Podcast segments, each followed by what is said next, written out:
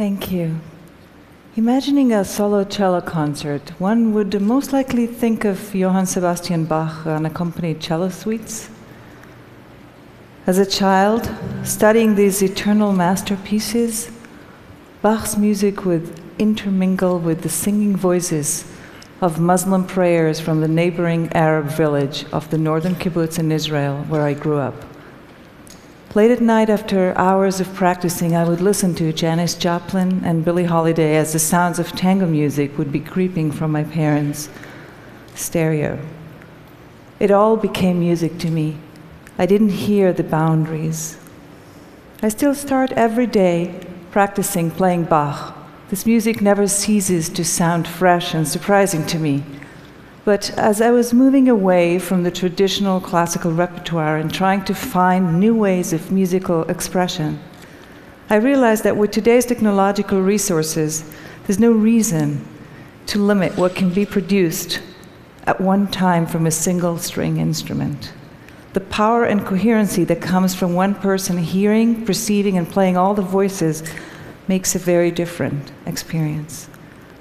The excitement of a great orchestra performance comes from the attempt to have a collective of musicians perceiving one unified whole concept. The excitement from using multitracking the way I did in the piece you will hear next comes from the attempt to build and create a whole universe with many diverse layers, all generated from a single source. My cello and my voice are layered to create this large sonic canvas. When composers write music for me, I ask them to forget what they know about the cello. I hope to arrive at new territories to discover sounds I have never heard before. I want to create endless possibilities with this cello. I become the medium through which the music is being channeled, and in the process, when all is right, the music is transformed, and so am I.